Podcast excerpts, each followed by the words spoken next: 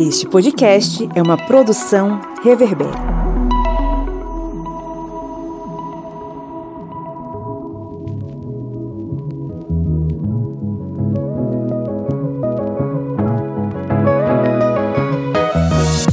Ouvintes, sejam bem-vindos e bem-vindas novamente ao seu podcast sobre as ciências humanas, o podcast do historiante. Sempre aqui com um prazer enorme de destruir a idiotice e os argumentos ignorantes com conhecimento e sapiência. Eu sou o Pablo Magalhães, estou aqui acompanhado do seu Kleber Roberto. E aí, pessoal, beleza? Estamos aqui falando diretamente das terras boas de Juazeiro, na Bahia. Estamos falando aqui nessa mesa redonda, sem ficar nos cantinhos da sala, rindo, com os outros fazendo suas rodinhas de conversa. Aqui é papo reto. A milhares de quilômetros de distância, o seu Felipe Bonsanto. Fala galera, bom dia, boa tarde, boa noite. Como é bom estar de volta aos seus ouvidinhos. E eu discordo do Kleber porque terra boa é Minas Gerais. Quem te conhece não esquece jamais. Pô, mas sabe, então que puxou aqui, cara. Tá vendo? Ok, a terra que anoitece às 8 horas da noite, né? Uma hora dessa, a gente já tá perto da meia-noite e o sol ainda bate na janela de Felipe Bonsanto. E aqui ao meu lado, a senhora Lídia Verônica. Oi, oi. Estamos aqui reunidos com uma alegria é, fenomenal para tratar sobre mais um assunto temerário dentro da sociedade, não só na sociedade brasileira, como na sociedade do mundo inteiro. A gente está aqui para falar sobre a banalização da violência na sociedade e, consequentemente, a banalização do mal entre as pessoas, né? Enfim, é, muita coisa está acontecendo, muita gente está deixando reverberar o ódio que existe nos seus corações, né? Mas a gente está aqui para tentar compreender o que é isso que está rolando e dar alguma perspectiva sobre enfim, quais são os meios e caminhos pra gente sair dessa, desse chorume, como o Kleber diz, né? O chorume que aqui sobe quando a gente fala o nome de Sarney, quando a gente fala o nome de Paulo Maluf, ou então quando fala Sarney, Maluf e Bolsonaro ao mesmo tempo, né? Aí sobe aquele cheirinho gostoso de enxofre. Direto do inferno os seus ouvidos. Pois é. Ok, então vamos lá para os nossos recadinhos antes de a gente entrar no nosso conteúdo.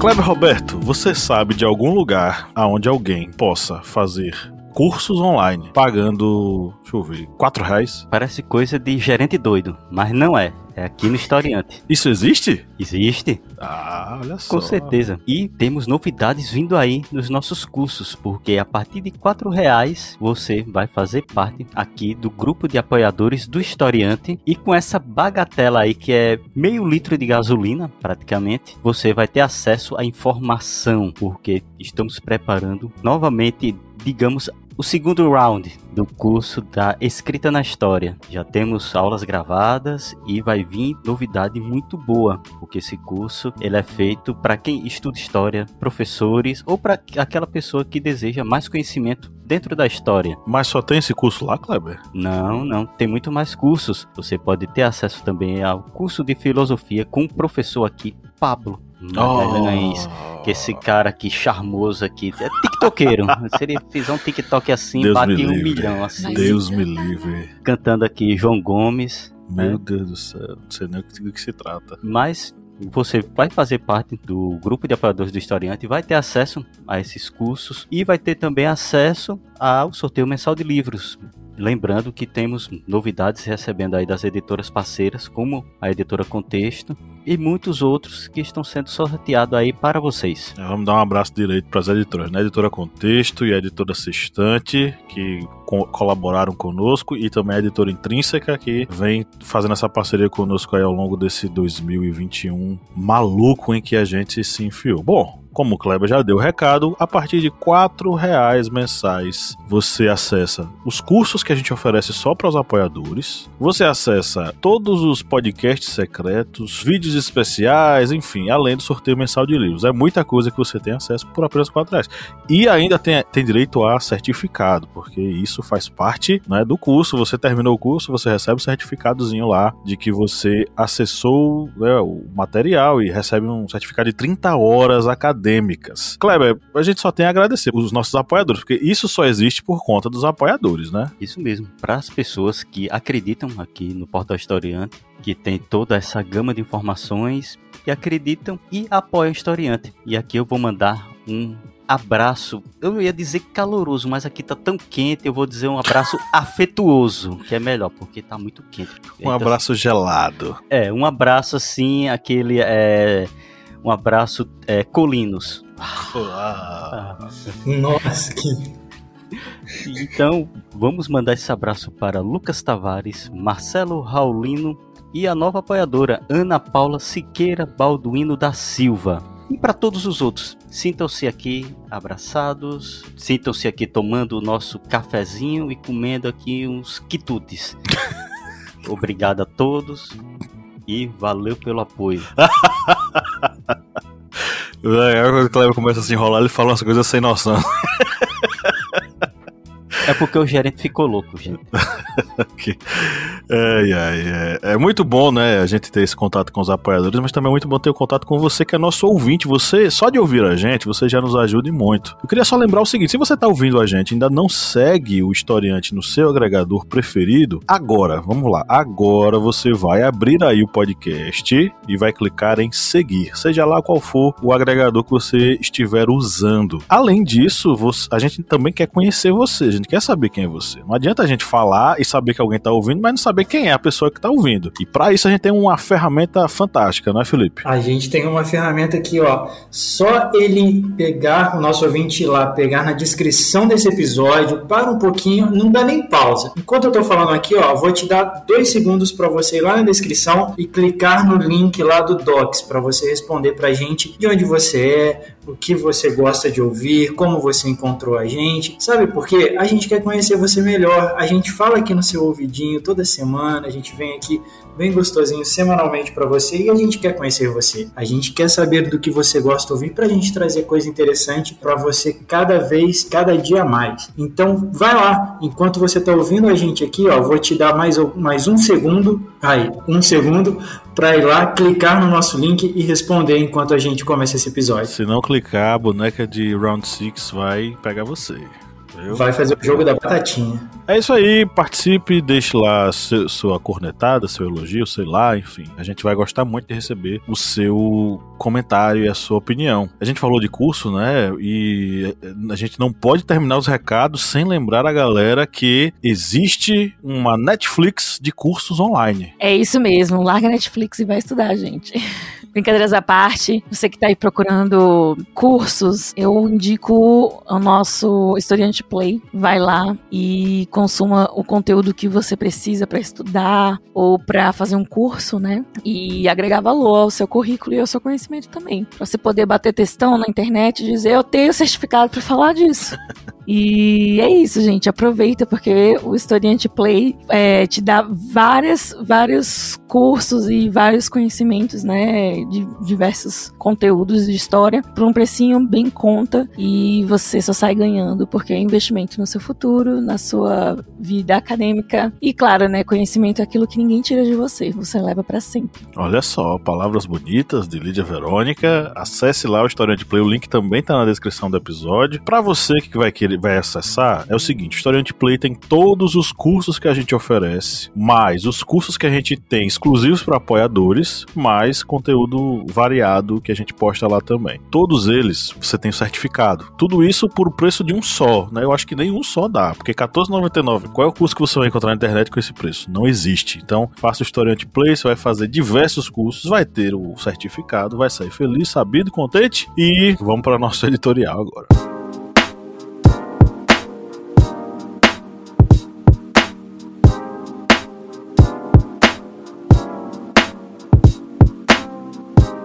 O julgamento de Nuremberg foi um marco fundamental para o desfecho da Segunda Guerra Mundial. O evento em si simbolizava o fechamento de um ciclo de violência, mortes e destruição que incorporavam o projeto nazista de dominação. O tribunal reuniu os principais nomes do partido nazista. Estavam lá Hermann Goering, Rudolf Hess, Joachim von Ribbentrop e alguns outros oficiais que diretamente orquestraram as diretrizes fascistas na Alemanha de Hitler mas a ausência de muitos outros também foi algo que não passaria batido. Um deles era Adolf Eichmann, oficial nazista responsável pela morte de milhares de judeus nos campos de extermínio que tinha paradeiro desconhecido. E assim ficou por quase duas décadas até ser encontrado pelo Mossad, o serviço secreto israelense no interior da Argentina, em 1960. Por quatro meses, seu julgamento amplamente divulgado e televisionado para o mundo foi acompanhado de perto pela correspondente jornalística Hannah Arendt, naquela época já uma filósofa consagrada. O encontro desses dois seria fundamental para a formulação de um conceito importante para a sociedade contemporânea, a banalidade do mal. Analisando o caso de Ashman, Hannah perceberia que o mal pode ser algo comum e pode estar na mais medíocre criatura, como o próprio alemão que estava ali sendo julgado. Eichmann era o mais comum dos homens, educado, inteligente e o mais intrigante. Afirmava que, particularmente, não era antissemita, era apenas um cidadão cumpridor das leis na Alemanha nazista. Vulgar na aparência, indiferente nos sentimentos, como Arendt escreveria na cobertura para o The New Yorker, Eichmann utilizaria como argumento de defesa que não teria qualquer escolha quanto às ordens que recebia, devendo apenas cumpri-las. Também dizia não ter culpa alguma sobre a solução final, uma vez que apenas executava ordens vindas de seus superiores. Segundo Arendt, o mal seria trivial e não possuiria profundidade alguma. Daí sua noção de banalidade do mal. Para ela, basta que haja pessoas supérfluas, banais e ordinárias que sigam cotidianamente a normalidade da vida para que o mal consiga facilmente se estabelecer. Arendt viu no nazifascismo alemão um exemplo disso. Nós podemos ver no negacionismo bolsonarista o mesmo, em diversos exemplos. Do culto ao discurso de ódio nas mídias sociais, passando pela violência explícita em manifestações de rua, sem esquecer o culto ao armamentismo e à opressão às minorias étnicas, de gênero e de classe. Em todos esses casos, esses indivíduos acreditam estar cumprindo um papel correto de bem contra um mal fictício que os assolaria. Um caso pode ilustrar esse argumento. Em uma manifestação artística esse ano, um grupo de pessoas simulou um cemitério na praia de Copacabana, no Rio de Janeiro, em memória às vítimas da Covid-19 em nosso país. Em instantes, um adepto extremista que passeava despreocupadamente pelo calçadão sem máscara veio e derrubou as cruzes, xingando e ameaçando os manifestantes. Mas se há o mal, na sua mais grotesca banalidade, há o bem transmutado na carne, pele e osso de um pai que, tendo perdido o filho de 25 anos para a doença, recolocou uma a uma das cruzes, gritando: respeitem nossa dor. Em recente sessão da CPI da Covid, realizada no Senado, parentes de vítimas da pandemia puderam debulhar suas dores entre lágrimas e protestos. No meio das falas, a voz daquele pai foi ouvida. Em suas palavras, ele diria o seguinte: aspas, aquele ato tinha muita indignação, mas não tinha ódio nem raiva. Pelo contrário, tinha um sentimento de muito amor. Meu ato foi um ato de resistência, porque eu sou de origem quilombola e já estou acostumado a sentir isso, fecha aspas. Dos judeus perseguidos pelos nazistas, dos povos pretos escravizados nas colônias, das vítimas da necropolítica brasileira na pandemia, o grito deste pai ecoa de maneira ensurdecedora. Nessa espiral de violência física e simbólica, vocês conseguem enxergar algum caminho de fuga?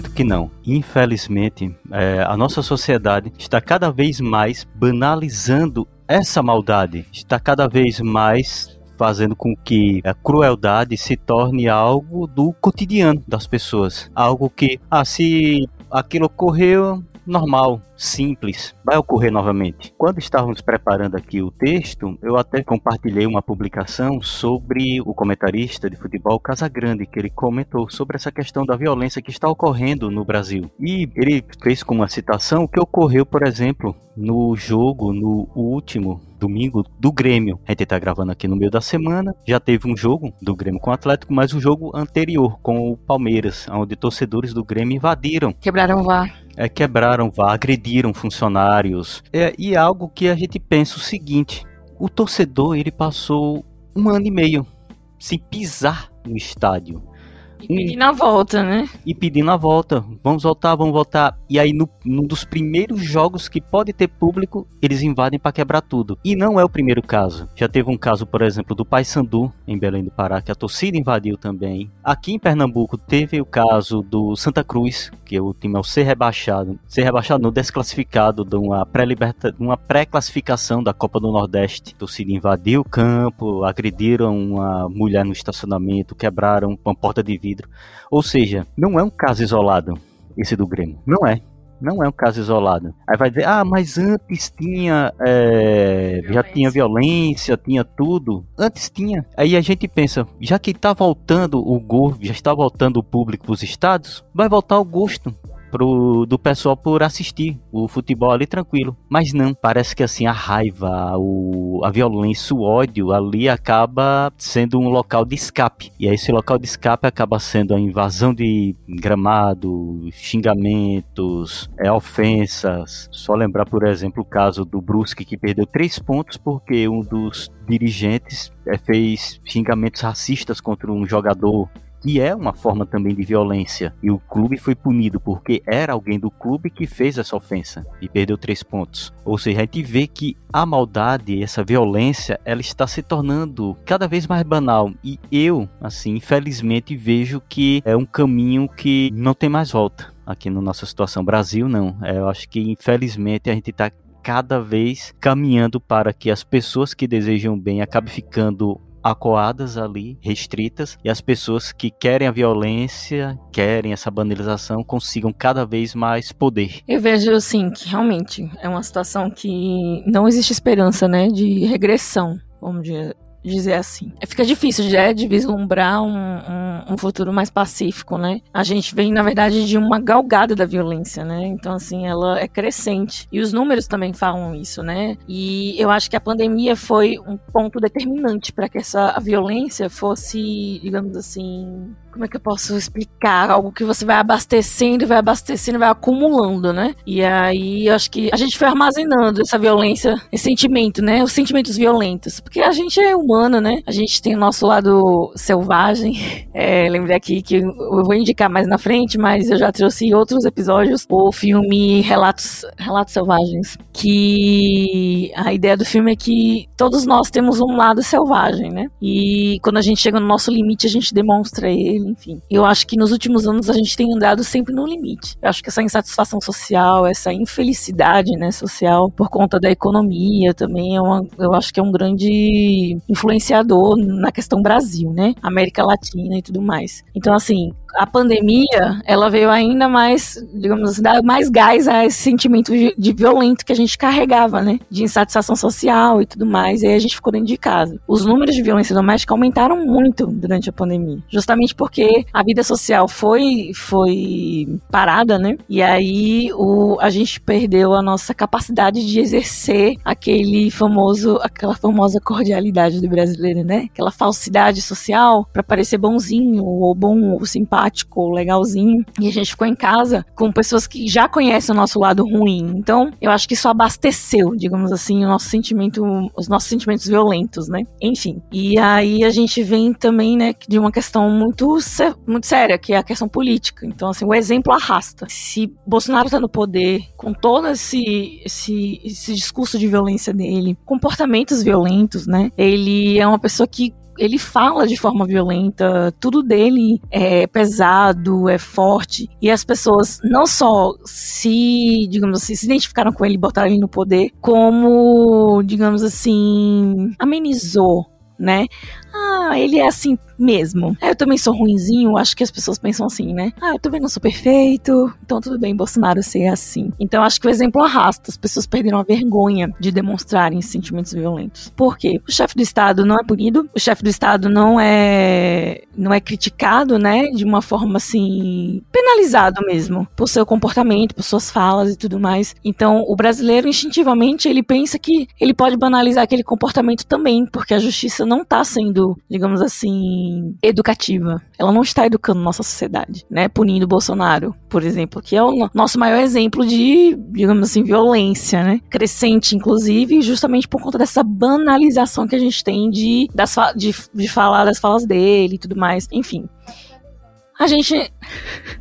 Bianca tá aqui nos bastidores a gente banalizou, naturalizou a violência. E aí a gente viu é, recentemente uma pessoa quebrando e discutindo com funcionários da Gol. Eu não sei exatamente as questões, eu vi manchete, né, desse acontecimento. E o vídeo do cara lá, exaltado, quebrando, né? Quebrando não, ele pega uma coisa de metal e começa a bater, né, lá no, no balcão. É... Só me lembrou aquelas crianças. Você, é, mãe, eu quero comprar tal Não vai comprar, não. Ah, é? Vai eu quero brócolis. Pá, eu quero a passagem de avião. É, é, nesse, nesse nível, assim. Na verdade, a gente sabe que a pessoa, né, que a gente tá vendo ali é uma pessoa de classe média. Então, assim, ela já foi com ranço pro aeroporto, porque ela ia ter que pagar muito caro na passagem, né? Que antigamente a gente pagava uns 200 reais, quando 200 reais era nada. E aí ele já deve ter, ter ficado nervoso. E aí ele foi juntando aquele sentimento muito. Enfim, como eu falei, a pandemia foi, eu acho que, um marco nessa questão da nossa banalização do mal, né? Naturalização, na verdade. A gente começou a sentir a vontade para ser na intimidade,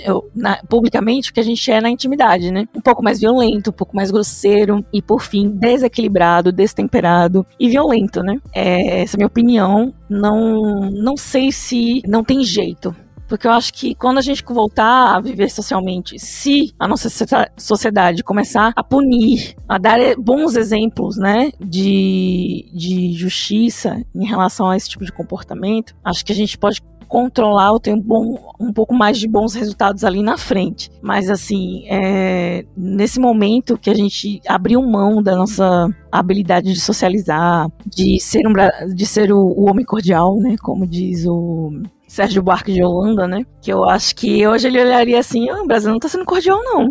O brasileiro tá sendo bolsonarista.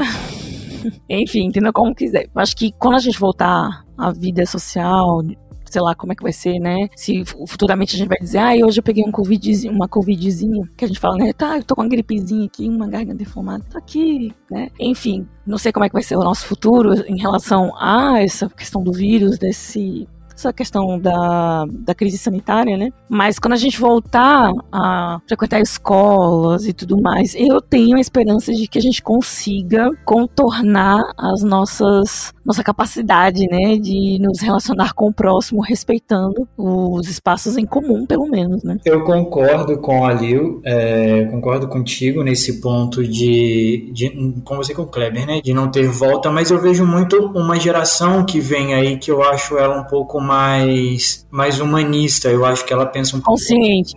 Acho que nem humanista, porque a próxima geração, acredito que ela ainda vai ser mais fria por conta da tecnologia. Mas eu acho que ela vai ser mais consciente nessa questão social. É, até mesmo por conta das aparências. Né? É, eu concordo com isso. É, eu concordo muito com isso. Eu acho que, que a, a, o acesso à diversidade de de informações, acesso a várias coisas. E claro, existem exceções, mas na grande maioria o acesso a várias informações, vários formatos de pensamento, enfim, pode contribuir num futuro para próxima, as próximas gerações que isso volte a melhorar, né? Sobre esse episódio do aeroporto, uma coisa que me chamou muito a atenção do cara quebrando tudo, eu não sei se vocês chegaram a ver o vídeo todo, chega uma hora, eu não sei se é esposa, o que que é, que vem uma mulher e começa a brigar com o atendente ali da companhia aérea, falando que queria ir para um hotel porque tá com um filho de poucos meses no carrinho e não queria passar a noite ali. Ela tava tentando meio que lutar pelo, pelo direito do filho, que não sei o que, enfim. E isso me lembrou muito a parte quando a Arendt ela narra o julgamento do Eichmann, que ela fala que observando ele, ele não via nenhum traço de, de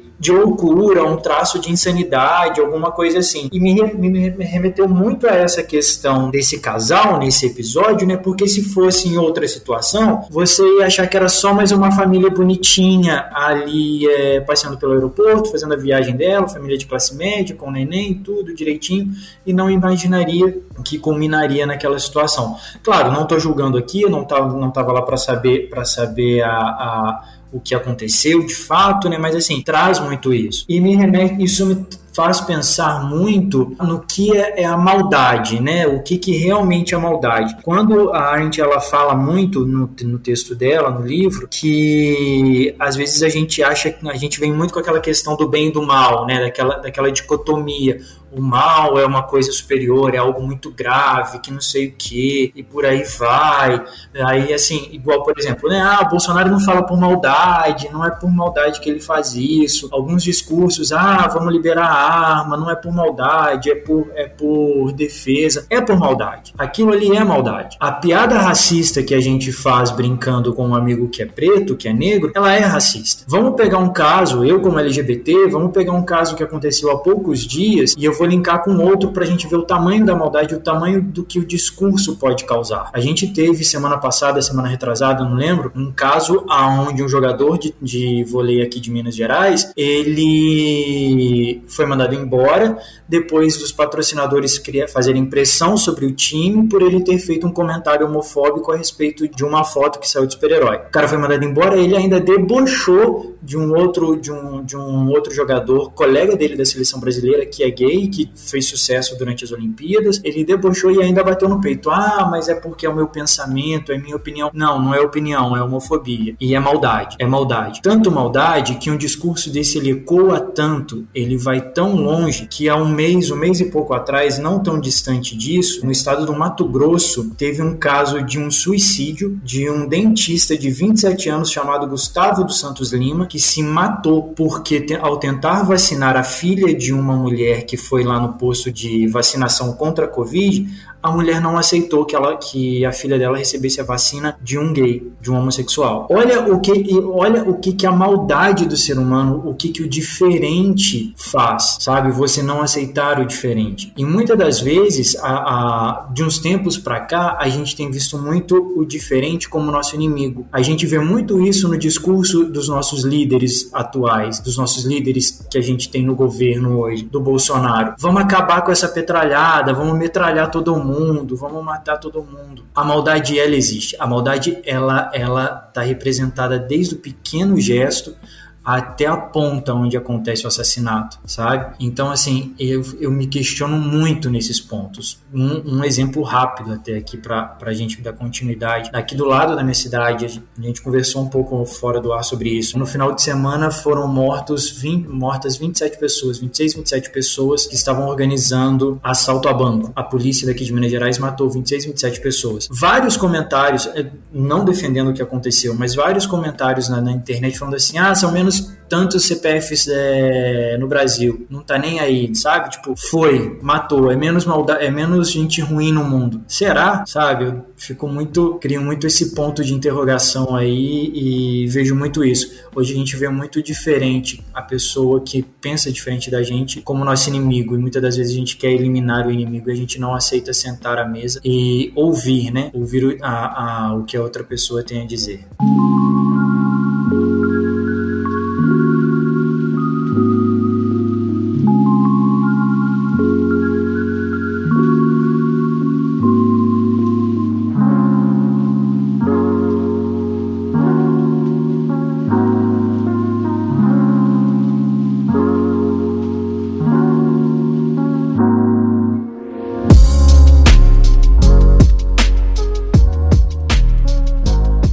Lembra bastante aqueles programas é, chamados Pinga-Sangue, que eles são um reflexo dessa do espetáculo da violência, que até hoje tem programas que tá ao vivo e tá o carro da polícia e lá vai o repórter correndo atrás, Sim. corre Berg, corre Berg. Sim, da audiência, né? Inclusive... Então, a... O caso Lázaro mesmo é um exemplo disso. Todo mundo antenado. Todo mundo e antenado não era esperando que é, Lázaro fosse morte, né? capturado, né? porque, ah, tá defendendo bandido, não, Lázaro tinha que ser capturado. Se fosse capturado, tinha que receber a justiça, a receber todas as dizer, né? penas, né? rece é, falar o que ele tinha que falar, porque até hoje, até a Não própria justiça está investigando se era ele um psicopata ou tinha algo por trás. Agora ninguém sabe mais. Interesses imobiliários tinha. Né? Mas ninguém, mas ninguém queria assistir para ver ele capturado, para ele dar essas informações. Todo mundo queria ver Lázaro ser capturado para ser estraçalhado de bala. Lembra aquele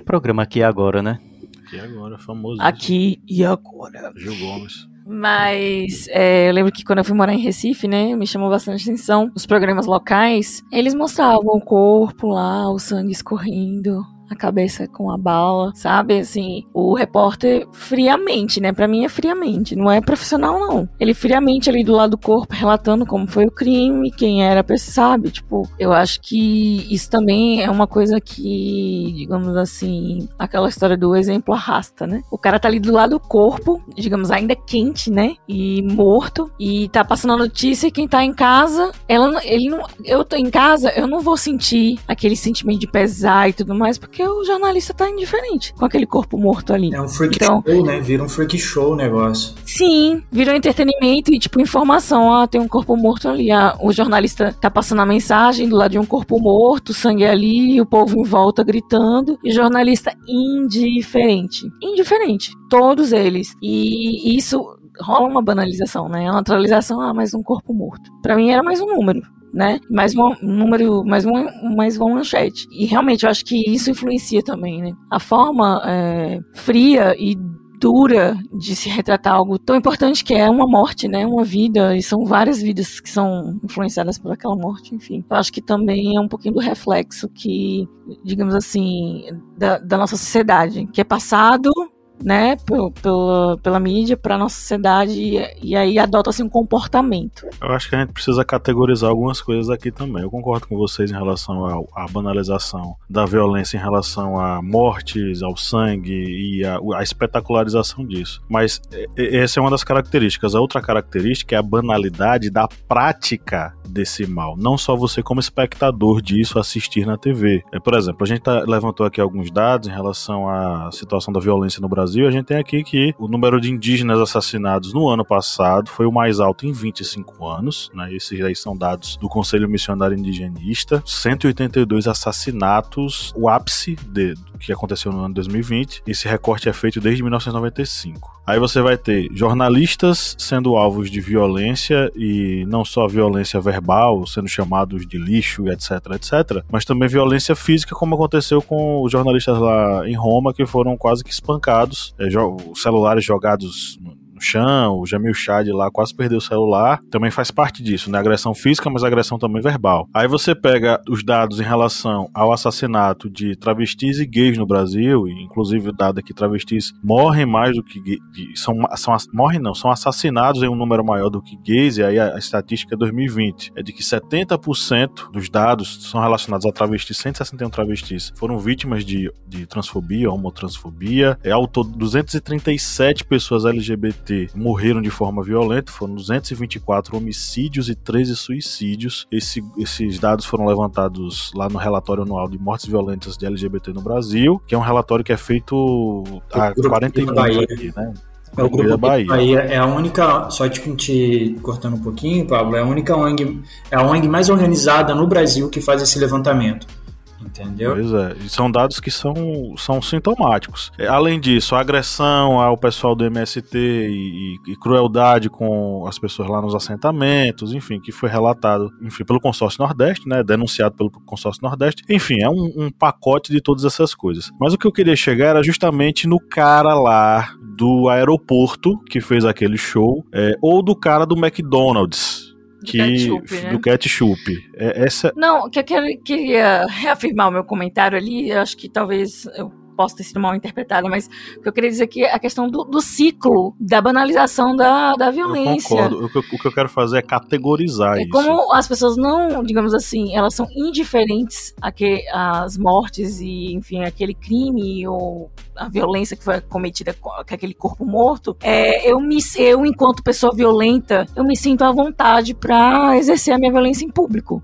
Eu não me sinto constrangida pra ser desumana. Essa é a questão que eu quero chegar. Não necessariamente é uma pessoa violenta. Aquele que consome não necessariamente é aquele que pratica. O que eu quero categorizar é justamente a prática e o ser espectador. Da pessoa que é espectador puramente, daquele que pratica de fato. Por exemplo, eu tenho aqui uma, uma vizinha, uma senhorinha, enfim, super fofa, cuida de animais e tal. O dia desse a gente passou, ela tava dando remédio para animais ali, gatinhos e tal. Uma pessoa maravilhosa. Quando foi tocado o nome de Bolsonaro numa conversa informal, ela virou o cão. Não, aqui a vacina é é dos chineses, enfim. Essa, essa senhora é uma típica espectadora do ódio, que destila, pode até destilar o ódio, mas de uma forma completamente passiva. Isso é uma categoria. A outra categoria são pessoas que vão lá e praticam atos violentos, e é o que a, a, é o conceito da banalidade do mal da Hannah Arendt. Pessoas que não têm qualquer estereótipo de que vão praticar determinada coisa. O Ashman é quase nosso vizinho que é, compra pão ali na padaria e dá bom dia para as pessoas, uma pessoa super legal. Só que no final das contas ele foi responsável pela morte de diversas pessoas. Ele agiu para matar pessoas, sendo que ele não considerava aquilo errado. Ele simplesmente estava agindo de acordo com as regras e as leis que estavam acontecendo. A gente está falando aqui de pessoas que vão executar isso. Essas pessoas que fizeram isso, enfim, no McDonald's ou o cara lá do aeroporto, eles foram não apenas os espectadores, eles foram os praticantes dessa, desse mal. E com certeza terminou aquilo ali, ou antes daquilo ali, eles estavam passeando com os filhos deles tranquilamente. São pessoas amáveis, são ótimos filhos, ou ótimos pais, ou, ou nem tanto, ou de forma alguma. Mas eles chegaram àquele ponto e praticaram essa violência justamente porque eles possivelmente não têm a mínima noção de que aquilo é errado ou acreditam que agir daquela forma tem certa moralidade. Quando o cara diz, ah, tem que matar a petralhada toda e chega na igreja e diz, amém, Deus é maravilhoso. Eles simplesmente não conseguem enxergar a, a, a linha tênue ou a linha é, é, bem escancarada que existe entre o praticar o mal e ser violento do ser um bom cristão e ser uma pessoa legal e ser bom para as pessoas. Então existe essa, essa, essa, essa diferença.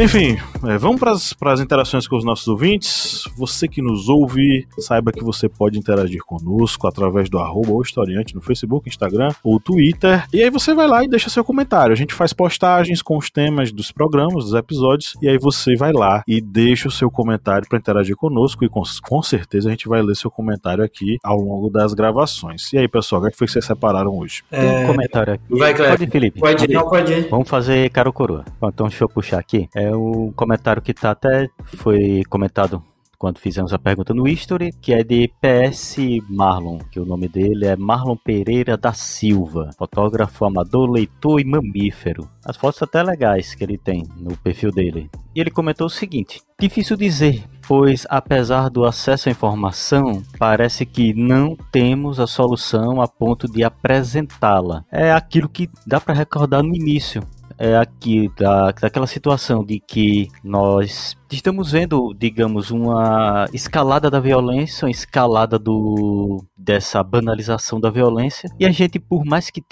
tenhamos acesso à informação, que tenhamos acesso, acesso a notícias, a discussões frutíferas sobre isso, a gente vê que o mal está cada vez mais é, se exacerbando da sociedade. É, eu vou comentar aqui a do Marcel 7KSS, que ele fala um pouco até sobre. dá, dá até uma, um parâmetro a respeito do que o, o Pablo falou agora há pouco. É preciso estabelecer a ideologia da violência que perpassa todas as suas manifestações: xenofobia, racismo, misoginia, discriminação, preconceito, machismo, armamentismo radical. Isso será útil para que se possa abordar a violência de maneira sistêmica, já que ela ela contamina toda a cultura, as leis, as instituições, a linguagem e os governos. É preciso lutar contra as causas do fascismo ou contra o que o alimenta. Nisso daqui, ele me, ele me remete muito à questão do, do de como a gente incorpora capas nas pessoas para justificar a violência dele, né? A violência àquele, àquela pessoa ou àquela comunidade, enfim. Muitas das vezes a gente, até no, no que a que a Armin fala, a gente cria algumas capas. Ah, não pode, está justificado a, a morte de, de, de, de do bandido porque ele está roubando, ele está querendo matar, ele está querendo fazer isso, fazer aquilo. Então a gente cria várias camadas ali e é onde chega nesse ponto da justificativa e da banalização da morte, né? Porque ah, é mais uma pessoa, então assim, não sou eu que estou matando e está matando pelo bem comum, então tá tudo bem. Essas pessoas muitas das vezes são incapazes de, de parar e pensar e no, em todo o ciclo, em tudo que se causa a morte daquela pessoa, né? Tudo que desencadeia e toda a estrutura que vai uh, por trás daquilo ali. Todos, todos os as causas do que levou àquela morte. Então eu acho que é um pouco disso. A gente cria muitas capas, muitas das vezes, para justificar isso, e a gente não vê, a gente banaliza esse, esse mal dessa forma. A gente colocando essas capas e, de certa forma, para nos dar um conforto. Ah, está sendo de algo, está sendo de útil para a sociedade, vai ser de, de bom uso, né, para a sociedade, então tá tudo bem. Eu penso dessa maneira a respeito do comentário desse nosso participante aqui. Aqui o do Emo Boy, Emo Boy ATI. Não, não consigo ver o nome dele porque no perfil dele também não tem o nome, mas essa é a arroba dele. A não ser que o nome dele seja Enreulik. Ok, então vamos lá. O Emo Boy ATI falou aqui: mais do que banalizada, a violência é forma de entretenimento no mais variados níveis, desde discussão nos reality shows, como até as vias de fato em esportes como o UFC, é, é tipo rinha de galo, só que com gente. A violência tá tão disseminada disseminada, disseminada, né?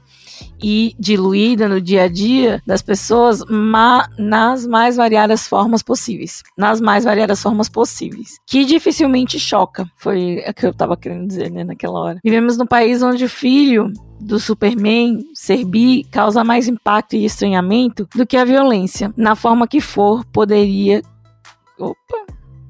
Vamos, vou ler de novo, gente, porque ele tá abreviando várias palavras e não entendi. Vivemos num país onde o filho do Superman ser bi causa mais impacto e estranhamento do que a violência, na forma que for, poderia causar. Eu acho que eu entendi. E é exatamente aquilo que eu falei, né? Na questão da, das pessoas é, banalizarem tanto, né? Naturalizarem, a verdade, é a palavra, que elas nem se chocam mais. Mas aquilo que causa estranheza, né? Que é aquilo que vai contra o, o conservadorismo, é algo que pode ser violado que no caso é a uma afetividade, né, que é o, a história do Superman B aqui, e o entretenimento, a violência no entretenimento, não vou dizer que o entretenimento violento, né, mas a violência no entretenimento também gera esse tipo de banalização, dessa naturalização, né, e aí o UFC é um esporte, né, digamos assim, é legal, legalizada essa violência, e no reality show também, né, o que dá ibope é as tretas, e por mais que não cheguem às vias de fato, são é a verbalização da violência, né? Uma violência verbal.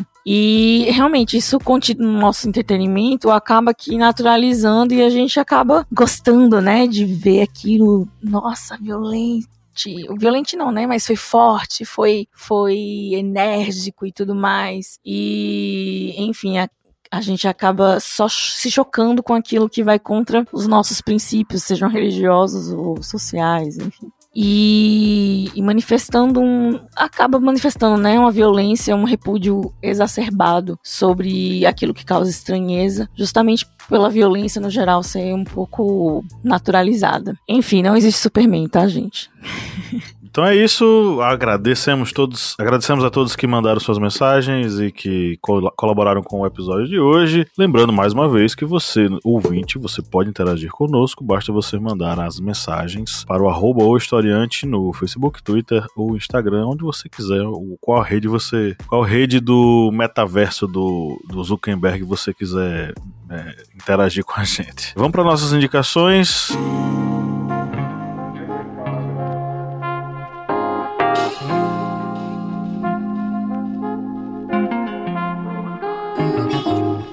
É o momento agora de a gente dar algumas dicas aí para o pessoal que nos ouviu ao longo desses minutos. É... Eu coloquei dois filmes, né? É uma maratona Hannah Arendt. A...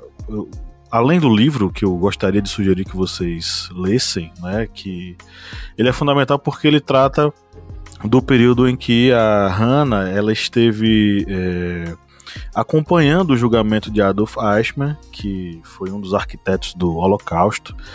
É, se não o arquiteto, talvez o executor do Holocausto, né? Porque pela mão dele passaram as vidas de diversas diversas pessoas.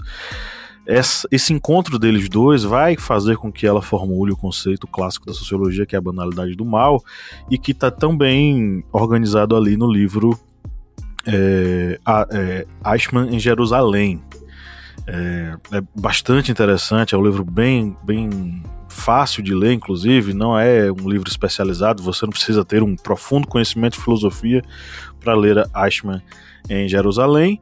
É, E aí tem dois filmes que, de certo modo, complementam o livro, que um deles é o Operação Final, que é com o Ben Kingsley, a Melanie Lohan. Melanie Lohan é a Xoxana, a famosa Xoxana do Bastardos Inglórios. E o Oscar Isaac é do Star Wars e recentemente do filme Duna. É um filme bem interessante, um ritmo de ação, suspense e tal. Operação Final, assistam lá no Netflix. Eu não vou seguir essa onda de vocês, não, de ficar o N vermelho e tal. Vou deixar para vocês aí que são comunistas. Eu vou, Sabia que vou... você tinha ganhado um voucher infinito. Não ganhei, mas vou falar o nome. E aí a pessoa vai lá atrás, né? Então pode assistir na internet, bota aí. Torrent, que a pessoa. O T verde também patrocina a gente. O... Como é que é, Felipe? Chutou, Pablo chutou o pau da barraca agora. Pois vai é, no Torrent, vai, vai no Torrent, baixa aí. O outro filme é Hannah Arendt. Aí é um filme centrado nela. A atriz que interpreta ela é a Bárbara Sukova. Ela não é tão conhecida, ela é uma polonesa. É, ganhou algumas premiações e tal, mas não é tão conhecida aqui pra gente. O filme é interessante, o filme é bacana. É, tem lá suas potencialidades. E eu acho que é uma referência bacana para compreender um pouco sobre Hannah Arendt. É, a, a, minha ressalva unicamente é a seguinte: Hannah Arendt ela é uma filósofa fantástica, mas claro, como todo pensador e toda pensadora ao longo da história, ela tem suas influências. Então, ela é muito influenciada pela ideologia norte-americana, ela é muito influenciada nessa perspectiva uh, ocidental. Então ela vai olhar, por exemplo, para o marxismo, vai criticar bastante, ela vai, é, enfim, vai se posicionar muito favoravelmente, vamos dizer assim, a, aos Estados Unidos. Mas isso é uma, uma pontinha crítica que a gente tem que ter, que não desmerece a obra dela. A obra dela é maravilhosa, fundamental e eu sugiro que todos assistam. Eu vou fazer uma menção honrosa aqui ao, à série Dem, que eu já sugeri aqui anteriormente, mas com uma ressalva, para que vocês tomem cuidado com o episódio 5. Dem é uma série que trata sobre. É, é um filme de, é uma série de terror aonde o terror ele não é representado por seres é, fantásticos ou monstros ou nada disso. O terror de Dem está justamente no racismo. Né? Então, o racismo é o terror é, e as práticas desse racismo elas são o terror que, é, que, que vai ser abordado ao longo da, da série. Mas o episódio 5 ele é muito pesado, inclusive para aquelas pessoas que são maiores de 18 anos e têm plena consciência da sua atuação na sociedade. Ela causa, é, enfim, problemas e tomem cuidado com o episódio 5. Se vocês quiserem, vocês podem até passar o episódio 5 e ler a resenha na internet mas é um episódio forte. Mas se você é forte e acha que isso não lhe, não vale empatar de assistir, assista e depois vem aqui dizer o que foi que você achou. Mas essa é, série tá onde? O episódio 5 ele é bem. Oi? E essa série tá onde? Essa série. Tá, como é que diz Amazon, Kleber? É, o A, o A Sorridente. O A Sorridente. O A Sorridente, Kleber. Tá lá no A Sorridente. Ai, ai. É, as duas músicas pra playlist, lembrando que a playlist hoje ela vai zerar, tá? Zerou a playlist. Minhas duas sugestões: Canção da América, do Milton Nascimento. É, vamos dar uma aliviada né, na, na, tensão. E essa canção é muito bonita, inclusive fala sobre amizade e tal. Eu lembro muito da minha infância, da escola, é, é, ouvindo essa música. E outra música super gostosa de ouvir. Eu apenas queria que você soubesse do Gonzaguinha. Lembro da minha lembro da minha adolescência é, quando eu descobri essa música, enfim, há muito tempo atrás. E é, eu, eu, eu, eu, vi, eu assisti o clipe da versão que Gonzaguinha canta com o pai dele, né? Com o Luiz Gonzaga no palco e tal. É um momento, das filhas dele também, é muito momento, linda a versão delas. É, eu, eu, eu, lembro desse, desse clipe, eu achei muito bonito. E é tocante, me lembra a minha, minha adolescência. Então, são duas canções bem levezinhas aí para aliviar o coração do ódio que paira sobre a sociedade brasileira. E aí, o que, é que vocês têm para sugerir, galera? Eu vou na minha indicação aqui então. É... De filme, eu vou indicar um filme lá do Aço Ridente. Eu fico com o meu camarada Kleber. É, é um filme, ele é relativamente antigo, de 2019, mas é um filme que eu peguei de indicação uns dias atrás e eu achei muito interessante a história, chama Suprema. O filme ele conta a história da Ruth Gimb, falei o nome dela aqui, Ruth é a primeira mulher que foi indicada à Suprema Corte Americana na década de 90 e conta a história dela uh, desde a época da faculdade, com o esposo, as dificuldades, tudo para ela poder estudar, junto com o esposo, que também fazia direito em Harvard, e até o primeiro caso dela, que é um caso de gênero uh, nos Estados Unidos, de um cara que, que cuida da mãe e a lei vê alguma coisa ali para o cara não poder cuidar da mãe não pagar os impostos e cuidar da mãe. E aí conta toda a história dela e a, a, a, ascensão dela até a Suprema Corte. É um filme muito legal, muito interessante. Uh, gostei muito, super indico o filme. E de música, eu vou indicar aqui uma do Strokes, que vem agora no festival ano que vem, é uma banda que eu gosto muito. Uh, uma música do álbum mais recente deles, chamado The Adults Are Talking, é uma música bem interessante que fala sobre conhecimento pessoal. E eu vou indicar a música da deusa Maria Bethânia, que para mim é a melhor cantora brasileira, é, do álbum mais recente dela, o Noturno, chamado 2 de Junho, sobre a morte do, do assassinato, né? Do menino Miguel em Recife, é, que caiu do quinto andar do prédio, e ela faz uma homenagem ao Miguel nessa música 2 de Junho. Bom, vou indicar dois, dois filmes onde a temática é, é semelhante, é violência contra a mulher. É interessante do cinema é que realmente a vida não imita a arte, neste caso aqui, porque se trata de mulheres é, se vingando do patriarcado, né, do machismo, e é um alívio, né, é um, é um, um refresco para nós mulheres, mas ela não condiz com a realidade, né? Nós não o feminismo não está tentando se vingar dos homens, apenas, é, digamos assim, estarem em pé de igualdade socialmente falando, ser, sermos vistos socialmente falando em pé de igualdade. Enfim, não vou entrar nessa questão, mas o filme traz muito, bastante violência. Ambos os filmes. É, embora a gente assista sabendo que não condiz com a realidade, é, é uma, traz uma reflexão, né? Imagina se as mulheres estivessem tentando se vingar do patriarcado e do machismo mas eu não acho que esse seria a saída para né, essa discussão. Embora os filmes sejam, digamos assim, dá uma lavada na alma, a, a violência retratada aqui, ela não, não sugere, digamos assim, uma educação né, para a sociedade. Então, assim, assista, não condiz com a realidade, é, pode trazer aos homens uma reflexão sobre o papel da mulher, né, na, na, nossa luta não violenta, mas na violência que nós recebemos em troca por isso. Enfim, e é Bela Vingança. Acabei não falando o nome dos filmes, né? Bela Vingança, que é um filme que concorreu ao Oscar. E é um filme super interessante. E quando você for assistir, por favor, preste bem atenção no texto porque ele é baseado praticamente em todos os clichês que as mulheres ouvem diariamente. É muito interessante.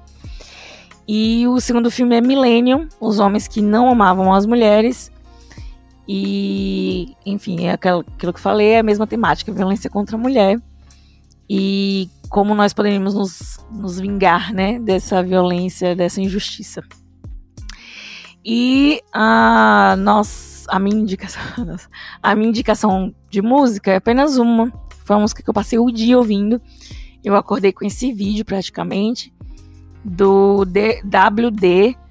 Ele fez uma apresentação no The Voice é, semana passada e estourou a música dele Eu Sou, que fala sobre a resistência preta, né? E ele fala sobre o cabelo, seu cabelo é preto, seu cabelo é lindo preto, sua boca é linda, sua cor é linda, preto. É, sobre essa questão da citação, né, dos padrões de beleza. Essa música é linda e ela fala sobre a história dele. Então, assim, vale muito a pena ouvir essa música. Ela tem uma mensagem muito forte, muito bonita. E ele que escreveu e fala sobre ele também. WD Eu Sou. O Felipe falou camarada Kleber, né? A gente vai fazer uma camisa agora. Camarada Kleber fazer um bonequinho só para o para essa esse personagem criado aqui. Camisa vermelha e aquela boinazinha com estrelinha. Bem, bem aquela boinazinha bem Che Guevara, sabe? Exatamente. Bem, as minhas indicações, eu vou indicar um filme, eu acho que é um filme que muitos que estão ouvindo até já ouviram. É o filme é Um Dia de Fúria, com Michael Douglas. Que ele é um que ele é um funcionário que ele perde um emprego, ele já está passando por problemas é, psicológicos e ele surta. Literalmente nesse dia, digamos, perdeu o emprego foi a gota d'água e ele começa a literalmente sair com essa fúria para todas as pessoas que ficavam, é, digamos, na frente dele, tentando impedir ele de fazer as coisas. E ele vai conseguindo armas com isso. Teve até uma cena em Um Dia de Fúria que lembrou esse caso do McDonald's. Quando ele entra na lanchonete, ele pede um café e as atendentes dizem. Já é, tava na hora do almoço. Já tava na hora do almoço, a homem surta. Essa cena é, é um Só que aí ele tira um, ele não joga o sanduíche no atendente, ele tira uma submetralhadora. Eu quero café e, e a Leire já tava passando pelo problema. É o meme do velhinho. Eu quero café! Eu quero café! Isso aqui é uma White boa! people problem, né? É o famoso white people problem.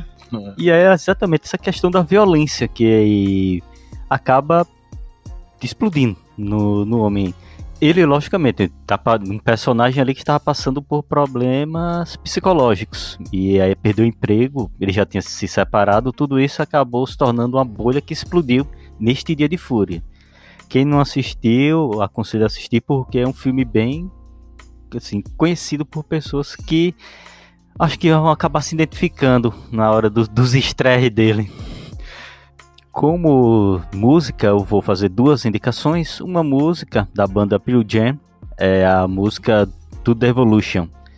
Que o videoclipe é exatamente isso que nós comentamos aqui. A violência na sociedade. It's evolution, baby! Exatamente. E a sociedade ela vai evoluindo e consigo vai levando a violência.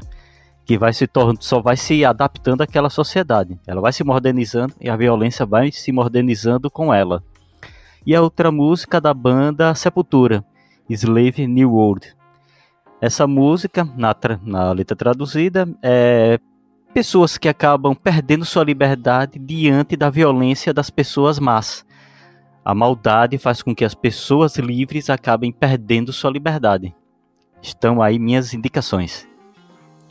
É isso aí, então. Lembrando que a gente tá iniciando a playlist, né? Hoje. Então... É tapa na orelha, Sepultura aí e Pearl Jam. É isso aí. Então é isso, obrigado a todos e todas que nos acompanharam nessa quase uma hora aí, eu acho, de gravação, de podcast. Espero que você, seus ouvidinhos tenham recebido muito bem toda essa, todas essas informações que foram dadas com muito carinho. Praticamos aqui hoje o dia inteiro a linguagem da não violência, apesar de a sociedade estar violenta pra caramba, né?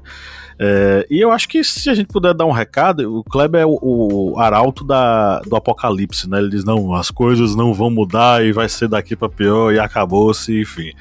Vamos terminar com uma mensagem bacana. Se as coisas não vão mudar, pelo menos vamos tentar mudar a partir da gente e tentar não disseminar o ódio da forma como está acontecendo. É um convite que eu faço para os nossos. Faz quando eu vejo os bolsonaristas aí, pessoal, que achava que o Brasil ia virar o Velho Oeste quando o, o, o Minto ganhasse, que eu acho que eles pensavam isso, todo mundo ia dar com 38 na cintura. Não, claro, a gente não vai chegando, a gente não vai terminar esse podcast com essa. Eu vou cortar sua fala. Você na edição, censurado. Você vai ser censurado.